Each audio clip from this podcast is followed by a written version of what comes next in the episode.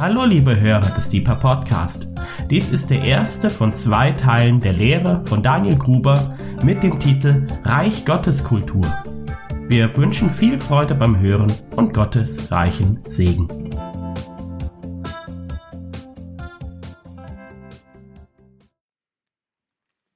Das Thema, in das ich euch heute Abend mit reinnehmen darf, ist etwas, was mich schon länger begleitet.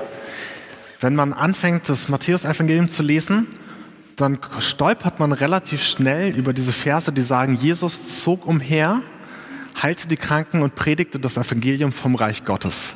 Und ich oft so, was genau hat er denn gepredigt? So, worüber redet er, wenn er über das Reich Gottes redet? Und obwohl es irgendwie so was Offensichtliches scheint, bin ich tatsächlich immer wieder auf dieser Suche, was genau ist Reich Gottes? Weil ich finde, das hört sich so gut an, Reich Gottes. Ich will für Freiburg, dass mehr und mehr vom Reich Gottes hier aufbricht.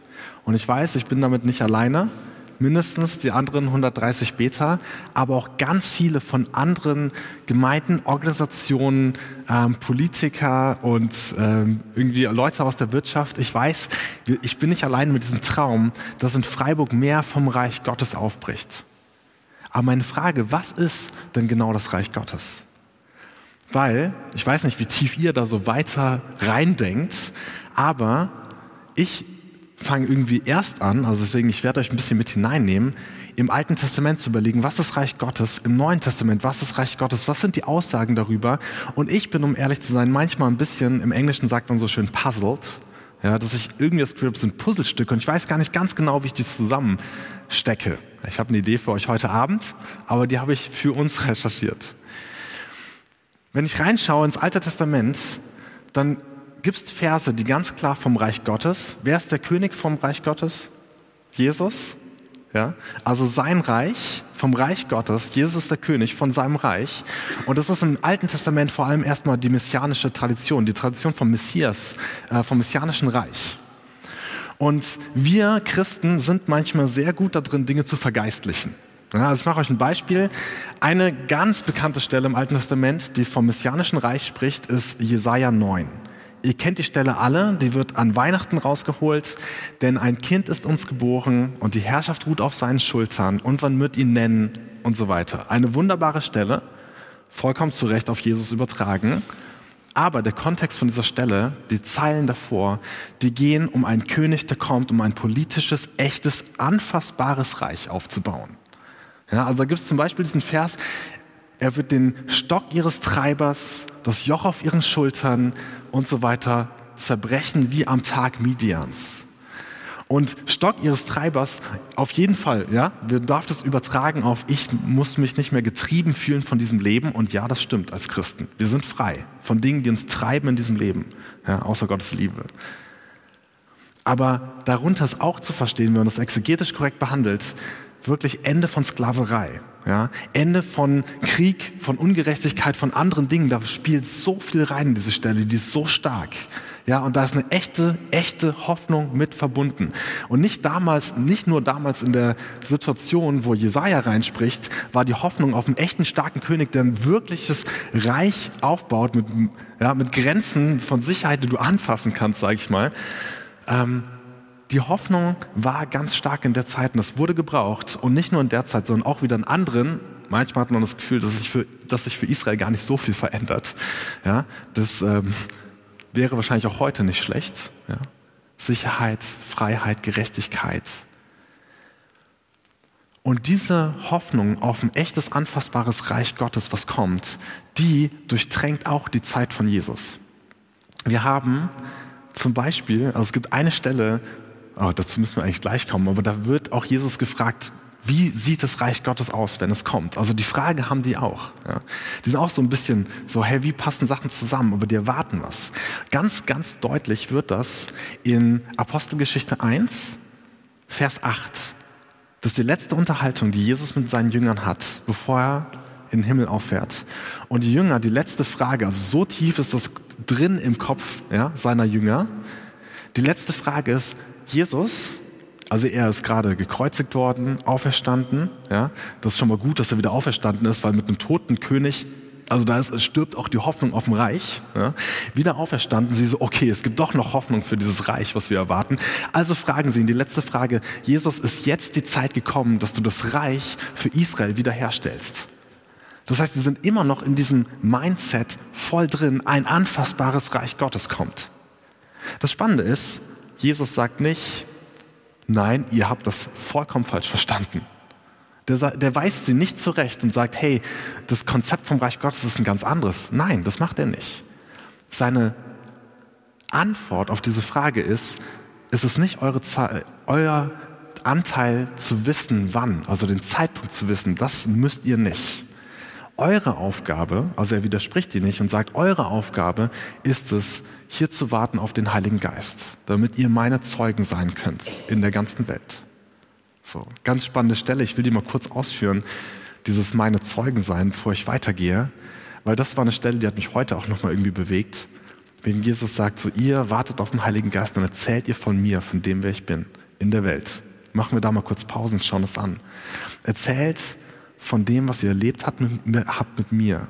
Angefangen von dieser Einladung von Jesus, von dieser Einladung von mir, mir nachzufolgen, wie ich euch gefragt habe, wie ich euch mit reingenommen habe, wie ich euch in den Blick genommen habt. Erzählt davon, wie ihr erlebt habt in einem Leben mit mir, in dieser Zeit mit mir, dass ich ein König bin, bei dem, Aus, bei dem es einen Ausweg in aussichtslosen Situationen gibt. Wenn wir uns das anschauen, das Leben von Jesus mit seinen Jüngern, die standen vor vielen aussichtslosen Situationen, wo Jesus interveniert hat und reingesprochen hat bis Auferstehung der Toten. Ja erzählt ihnen davon, dass ich ein König bin, der ist in der Lage, Stürme zu stillen. Dass ich jemand bin, mit dem zusammen du übers Wasser gehen kannst. Dass ich jemand bin, der dich mit anderen Augen anschaut, der nicht richtet nach dem, was vor Augen ist, sondern nach dem, was im Herzen ist. So dieses Erzählt der Welt von dem, wer ich bin und was ihr mit mir erlebt habt. Erzählt ihnen, wie diese Situation war, als die ganze aufgebrachte Menge diese Ehebrecherin steinigen wollte. Erzählt ihr, wie wir sie rausgeführt haben in die Freiheit, befreit zur Freiheit. Kolosserbrief, ich glaube 5, Vers 1 müsste es sein. Nee, Galater, ich, Galater 5, Vers 1 nehmen wir mal das. Ich bin mir nicht ganz sicher. Ansonsten googelt ihr es nochmal. Wir sind befreit zur Freiheit. Ja, das ist eine ganz wichtige Sache. So, das ist, zeigt der Welt, gebt Zeugnis davon, wie ich euch befreit habe zur Freiheit. So, also diese Sache, Jesus sagt also nicht, euer Konzept vom Reich Gottes ist vollkommen falsch, sondern er sagt, das ist eure Aufgabe für jetzt. Und wenn wir dann nämlich weiterschauen, was Reich Gottes ist und wie das sich entwickelt, ist, dass das gesamte Neue Testament durchdrungen ist von dieser Vorschau, dass Jesus ein zweites Mal wiederkommt. Und dann haben wir in Offenbarung 19 tatsächlich einen kleinen Einblick da drin, wie das aussieht. Und an diesem Tag ist wirklich sogar eine Schlacht da. Da geht es richtig heiß her mit denen, die sich volle Lotte gegen Gott stellen. Da gibt es echt, ne? das ist wie der Tag Midians. Wir lesen immer so drüber hinweg. Jesaja 9, Tag Midians ist eine Geschichte aus, aus Richter. Ihr kennt das vielleicht.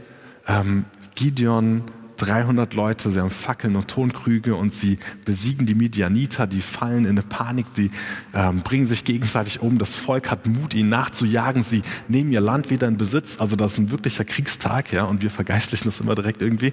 Und Offenbarung 19 geht wieder darauf ein.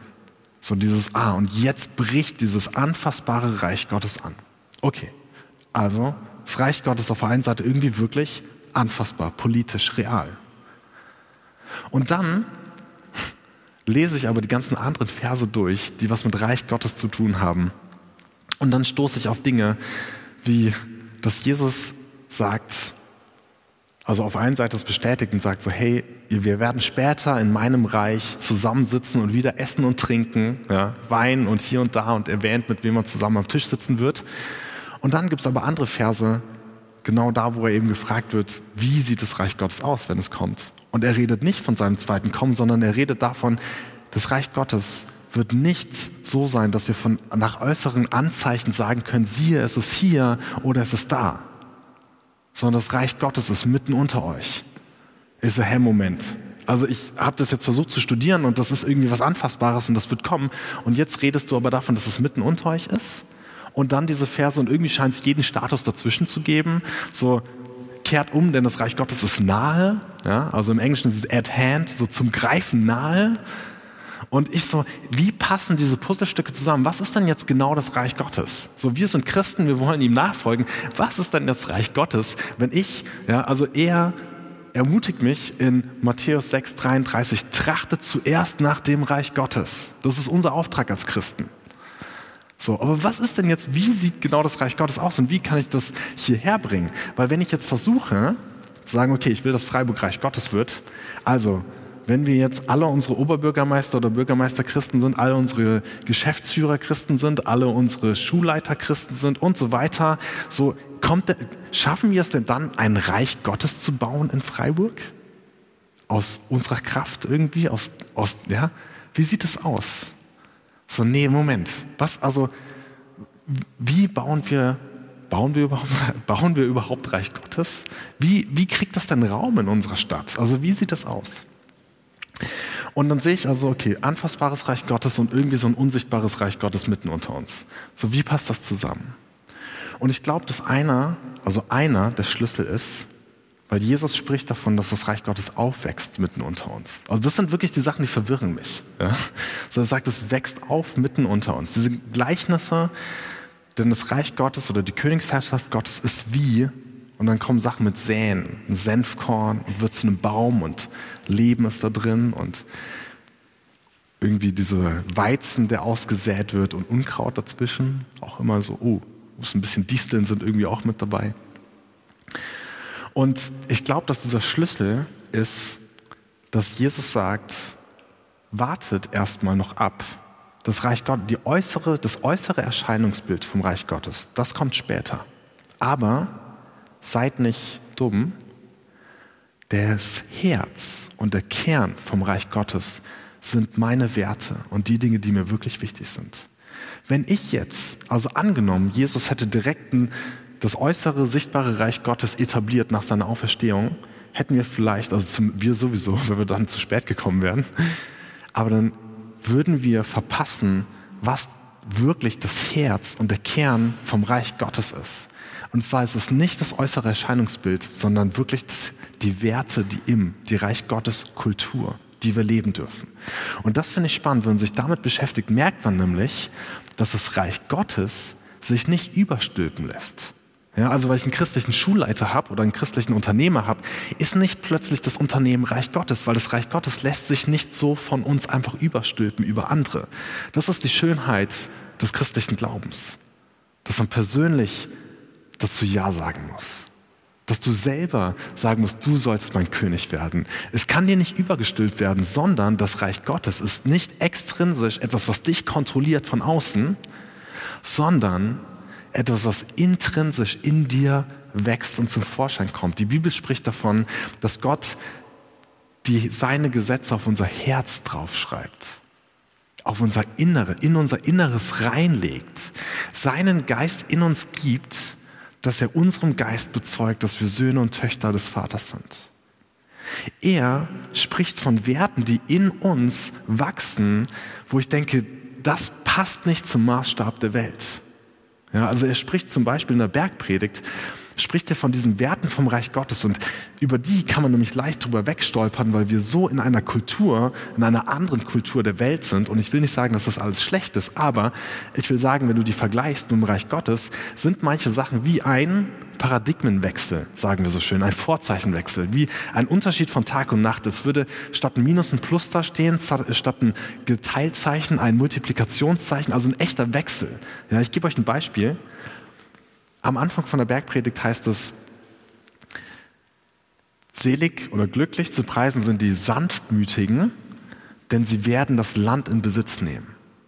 Also ernsthaft, die Sanftmütigen werden das Land in Besitz nehmen. Das ist Wert vom Reich Gottes. Er sagt denen, Jesus sagt, die, wo ich sehe, die haben ein sanftmütiges Herz. Die, denen gebe ich die Erde zum Besitz.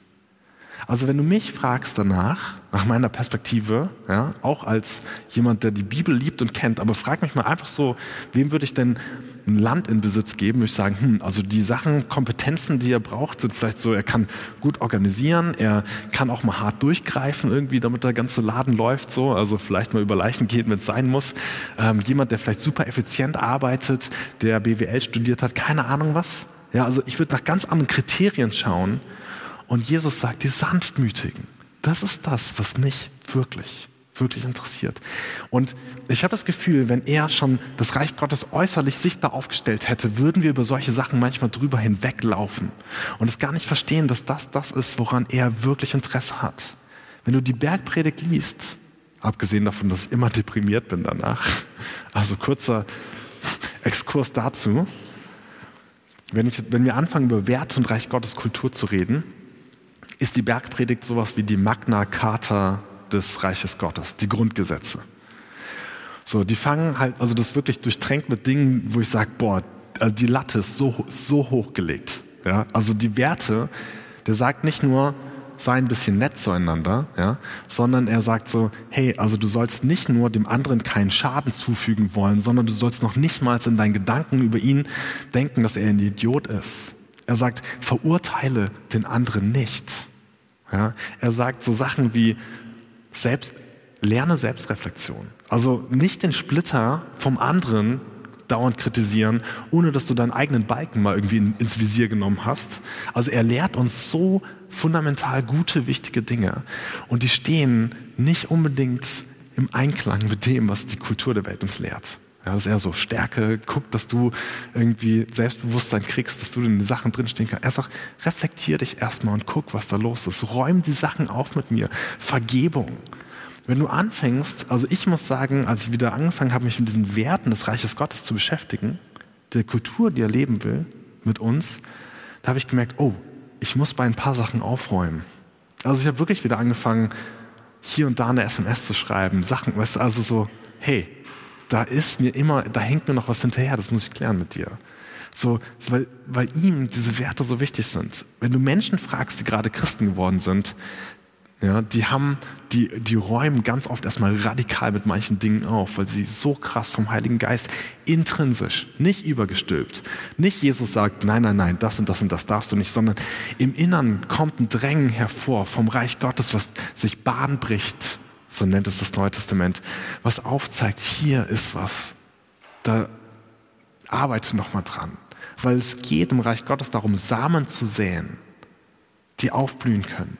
Und ein Same von zum Beispiel Vergebung, wow, Leute, da kann so viel Gutes bei entstehen. Wenn du anfängst, also wenn ich mir überlege, Freiburg zum Beispiel, finde ich, braucht Reich Gottes, weil es gibt so viele Familien, in denen ich mir sehnlichst wünschen würde, dass mehr Vergebung da ist.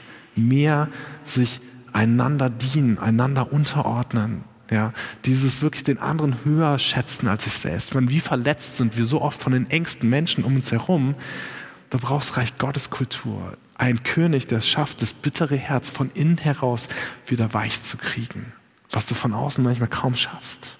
Ich wünsche mir Reich Gottes mehr, weil es so gesund und so gut ist bei uns. Zurück zur Bergpredigt der Standard ist wirklich richtig, also richtig, die Latte, die Jesus legt von seinen Werten, ist so immens hoch. Also ich schwärme zwar davon und trotzdem jedes Mal, um ehrlich zu sein, wenn ich die Bergpredigt lese, bin ich danach richtig deprimiert. Ich fühle mich wie ein miserabler Bürger im Reich Gottes. Weil die Latte, die da erwartet wird, das schaffe ich nicht. Ehrlich, Okay, ihr denkt alle, ja gut, der Daniel wenigstens. Nein, sorry. Und direkt danach, da habe ich mit Rainer letzte Woche drüber geredet, direkt nach der Bergpredigt, Jesus steigt vom Berg wieder runter. Und die erste Begegnung, die er hat, und das ist zeitlich wirklich direkt hinter der Bergpredigt, ist mit einem Aussätzigen. Da sitzt jemand, der hat Aussatz, der ist unrein und der ruft nach Jesus und sagt, Jesus, Jesus und Jesus kommt so, was willst du von mir? Und er sagt, wenn du willst, mach mich rein. Und Jesus sagt, ich will, sei gereinigt. Ich fühle mich wie dieser Aussätzige manchmal, weil ich Das, ich schaffe das nicht. Ich kann das nicht. Ich sehe, dass es gut ist, aber ich schaffe das nicht. Und ich fühle mich genau so. Wie als würde diese Geschichte danach sagen, Daniel, aber Jesus will und er kann mit dir. Und hier ist nämlich der Schlüssel, wie wir da reinkommen, zu diesen, dazu die Werte Gottes zu leben. Diese, das Erkennen der eigenen Armut ist der Schlüssel zum Reich Gottes. Nicht nur, dass wir bildlich oder im schönen Kontext aufgebaut diesen Aussetzungen danach haben. Der erste Vers, der allererste Vers von der Bergpredigt heißt, glücklich zu preisen sind die, die arm sind im Geist oder in neuen Genfer Übersetzung heißt es, arm sind vor Gott, denn, denn ihnen gehört das Reich Gottes. Also hier ist nicht die Zukunft, also nicht Futur, ja, wird ihnen gehören, sondern die, die ihre eigene Armut vor Gott erkannt haben, denen gehört das Reich Gottes. Es geht hier nicht um deine Villa, ja, egal wie äh, arm oder reich du bist, im materiellen Sinn selbstverständlich, sondern wirklich darum, die Armut im Herzen, die Armut vor Gott zu erkennen, so obwohl ich reich bin, obwohl ich so viel habe, Jesus, vor dir bin ich eigentlich arm. Die Bergpredigt, so hart sie ist, glaube ich, darf uns zu diesem, Punkt, zu diesem Punkt auch führen, zu erkennen, dass wir arm sind vor Gott. Und das ist der Schlüssel. Wenn ich sage, ich bin arm vor dir, das zu sagen, öffnet mein Inneres für seinen Reichtum und für sein Reich reinzukommen. Zu sagen, nicht aus meiner Kraft, sondern aus deiner Kraft. Das ist der Anfang, dass er wirken kann in uns. Nicht ich baue Reich Gottes, sondern er durch mich und durch seine Gnade hindurch. Eins meiner Lieblingsgleichnisse, wir hatten letztes Jahr eine Lehrserie dazu, vom Reich Gottes ist, mit dem Reich Gottes ist es wie mit jemandem, der sät und schlafen geht. Und er steht wieder auf und sieht, es ist gewachsen. Ja, also nicht ich arbeite, sondern da, wo ich sage, hier hört meine Kraft auf. Und es kann sein, dass du im besten Interesse alles gegeben hast. Kann sein. Aber das ist da, wo es anfängt, auf den Knien. Paulus war das super bewusst. Ich will euch einfach nur eine Beispielstelle lesen, vorlesen aus dritte, äh, mein dritte Korinther, nein, den dritten Korintherbrief gibt es noch nicht, der zweite Korintherbrief, Kapitel 3. Und Paulus, ich meine, der hat wirklich richtig gerockt im Reich Gottes. Ja, also wenn du jemanden zu, zu deiner Konferenz eingeladen hast, dann war es Paulus. So, der hatte echt was zu sagen, der Mann. So, also ganz ehrlich, selbst, ich meine, da gibt es diese krassen Geschichten, selbst ein Schweißtuch von ihm hat die Kranken geheilt.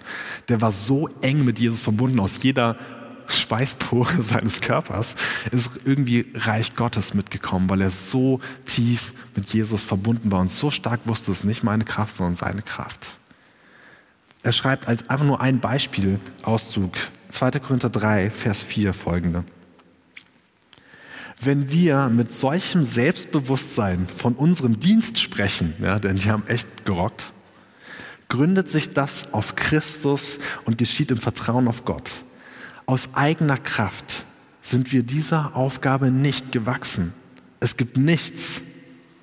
Also Paulus, ja, gelehrter Mann, weiß nicht, wie viel Doktortitel, nein, das wahrscheinlich nicht. Aber also der hatte wirklich richtig was drauf. Der hatte echt Power, der hatte echt, echt Kontakte und Beziehungen ja, und so weiter. Und er sagt, es gibt nichts, was wir uns als Verdienst anrechnen könnten. Nein, unsere Befähigung verdanken wir Gott.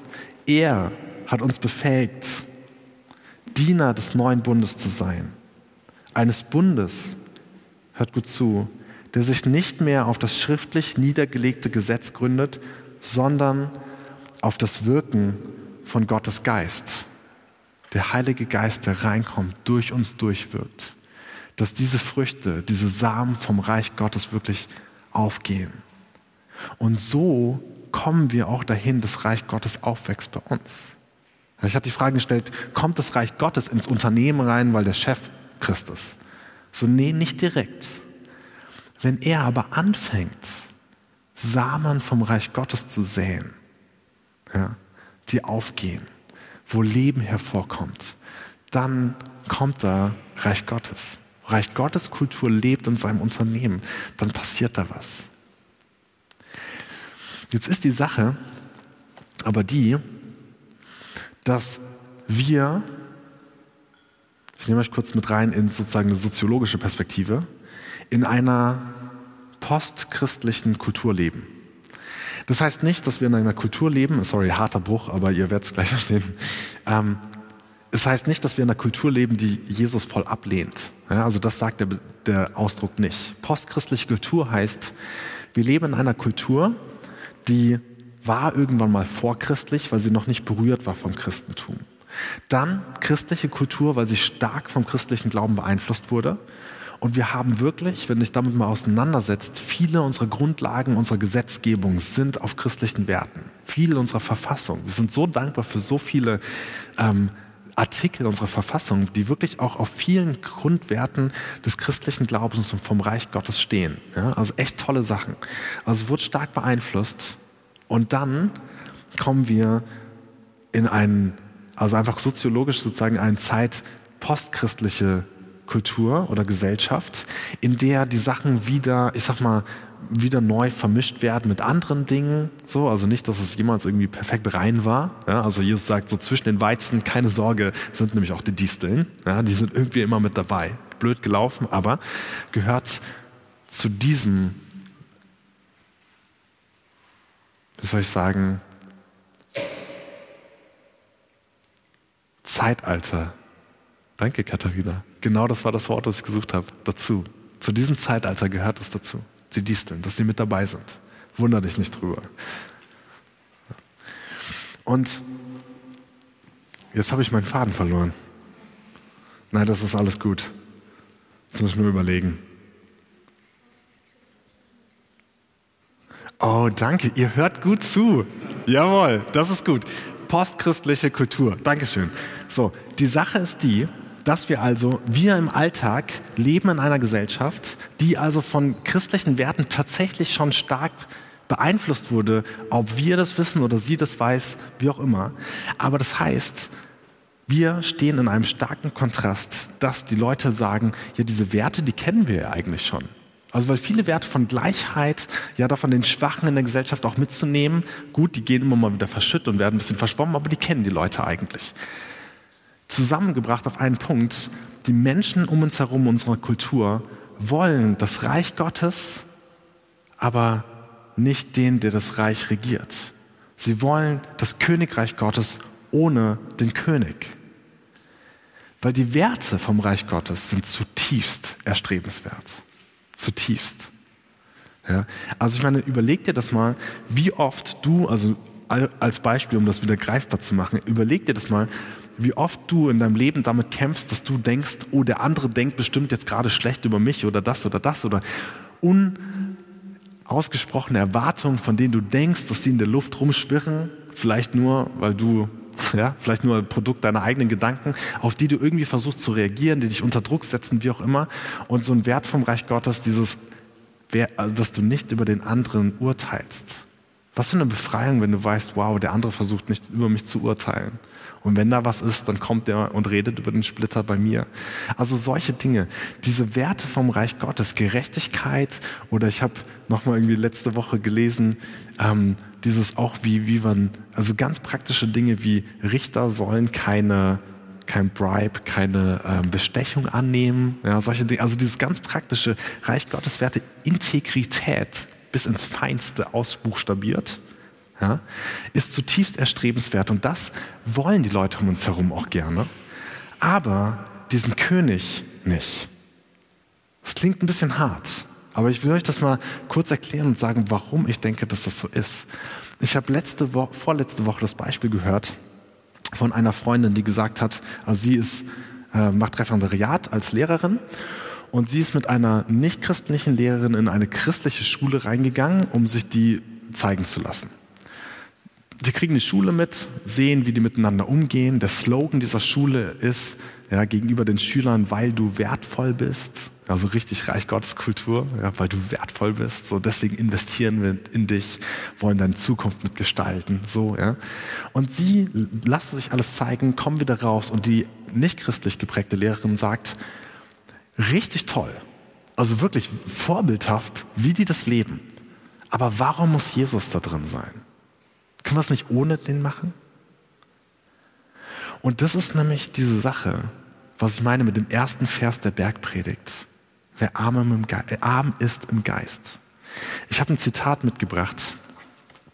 Und das ist nämlich dieser Stolperstein und der Knackpunkt zum Reich Gottes. So, du kannst tatsächlich Reich Gottes Kultur genießen um dich herum, wenn es da ist.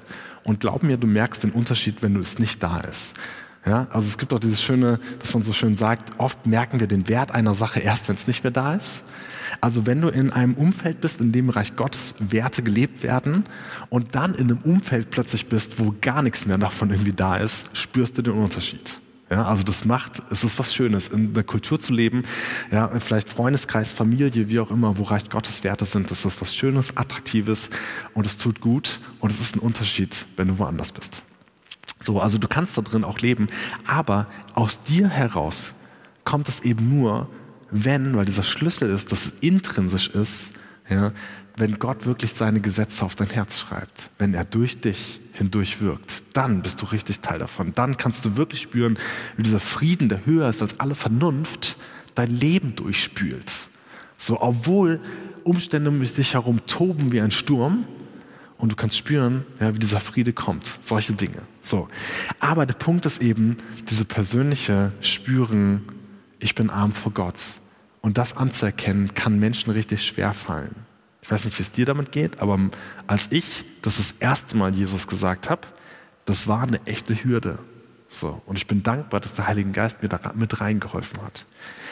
Ich habe euch ein Zitat mit reingebracht, ähm, ein Zitat mitgebracht, was ich finde, dass das sehr gut zusammenfasst. Ähm, ist ein Buch, das heißt Reich Gottes Geschichten. Und hier berichtet jemand, der in einem Aufsichtsrat von einer größeren Firma ist. Und rückwirkend sagt er, als ich ungefähr 14 war, habe ich mein Leben Jesus mal gegeben und damals hörte sich das an wie eine nette Einladung. Nimm Jesus an, er lädt dich ein. Dann schreibt er, in Wahrheit geht es um etwas ganz anderes. Völlige Kapitulation. Erkenntnis des Unvermögens, Gott nahen zu können. Um Gnade flehen. Völlige Hingabe. Aufgeben Wechsel von einem Herrschaftsbereich in einen anderen und eine Identität als Bürger des himmlischen Gottesreiches anzunehmen. So, wow, super zusammengefasst. Er sagt, der Schlüssel zu dieser Erkenntnis ist das Kreuz von Golgatha. Zerbruch.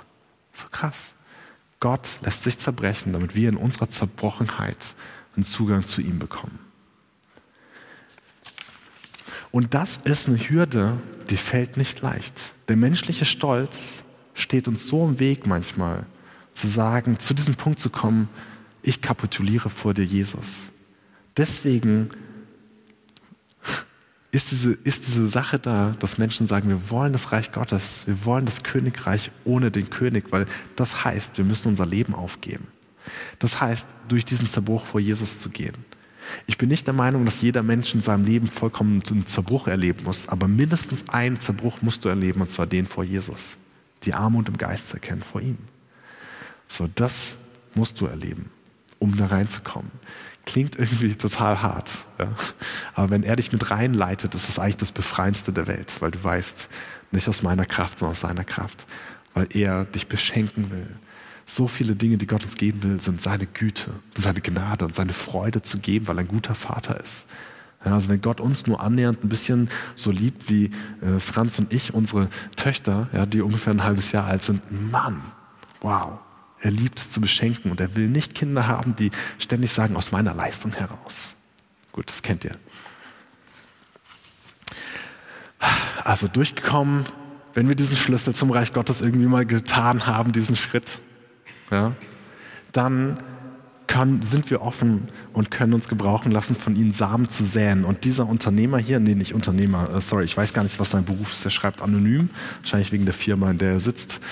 Ähm, und dann sagt er, von nun an war mein Gebet und mein Streben, dass Gott mich an den Platz setzt, an dem ich die groß, größtmögliche Wirkung entfalten kann, um sein Reich an meinen Arbeitsplatz in der Firma auszubreiten.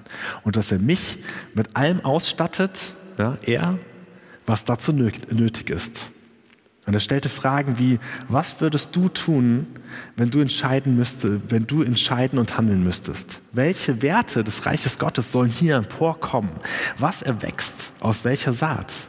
Das sind Fragen und Gebete, die Gott manchmal auf unerwartete Art und Weise beantwortet. Und er erlebt krasse Sachen, ja, Berichte davon, wie Gott am Wirken ist in unserem Alltag, wenn wir ihn mit reinnehmen und er durch uns Reich Gottes Kultur sät in die Bereiche, wo wir drin sind.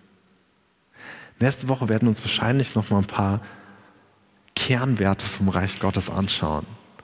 Aber ich glaube, heute waren schon ganz viele mit da drin. Und ich hoffe, dass dich dieser Blick ermutigt, selber dem Reich Gottes Raum zu geben in deinem Leben. Egal, ob es diese, der eine oder der andere Gedanke war, der dich dabei anspricht, irgendwie dem nochmal nachzugehen. Lass dem Raum, geh gedanklich nochmal rein oder leg das im Gebet nochmal vor ihm hin. Ich glaube, Gott hat wirklich Freude daran, Reich Gottes durch uns durchzubringen, da wo wir sind. Ja, das Licht der Welt. Also so viele.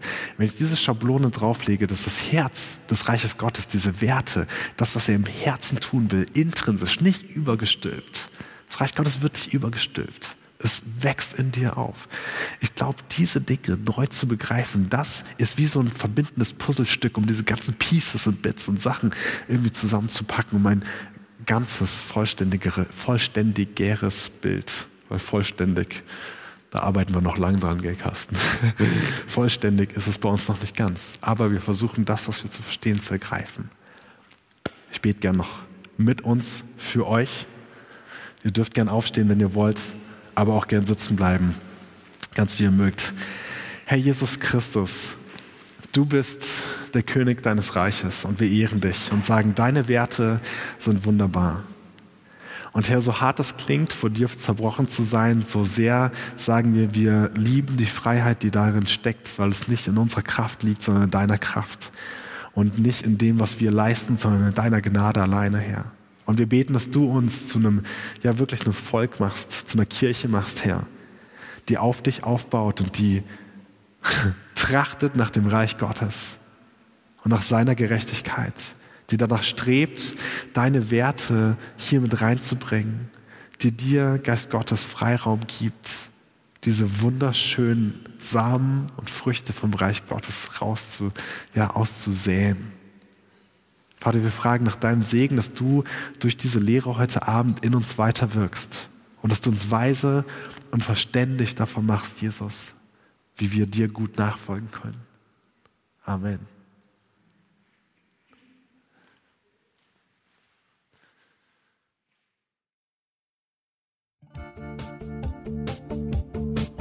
Liebe Hörer, wenn Sie noch weitere Abende aus unserer Deeper-Serie mit und nacherleben möchten, besuchen Sie uns einfach auf unserer Webseite www.gebetshaus-freiburg.de.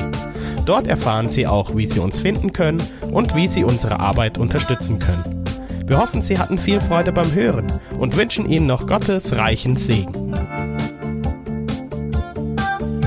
Ich reise, ich bin auf der Reise Reise zu deinem Licht. Jesus, du bist mein Weg, mein einziges Ziel. Du bist mein Licht. Ich will tiefer, weiter, höher, schneller, intensiver, klarer.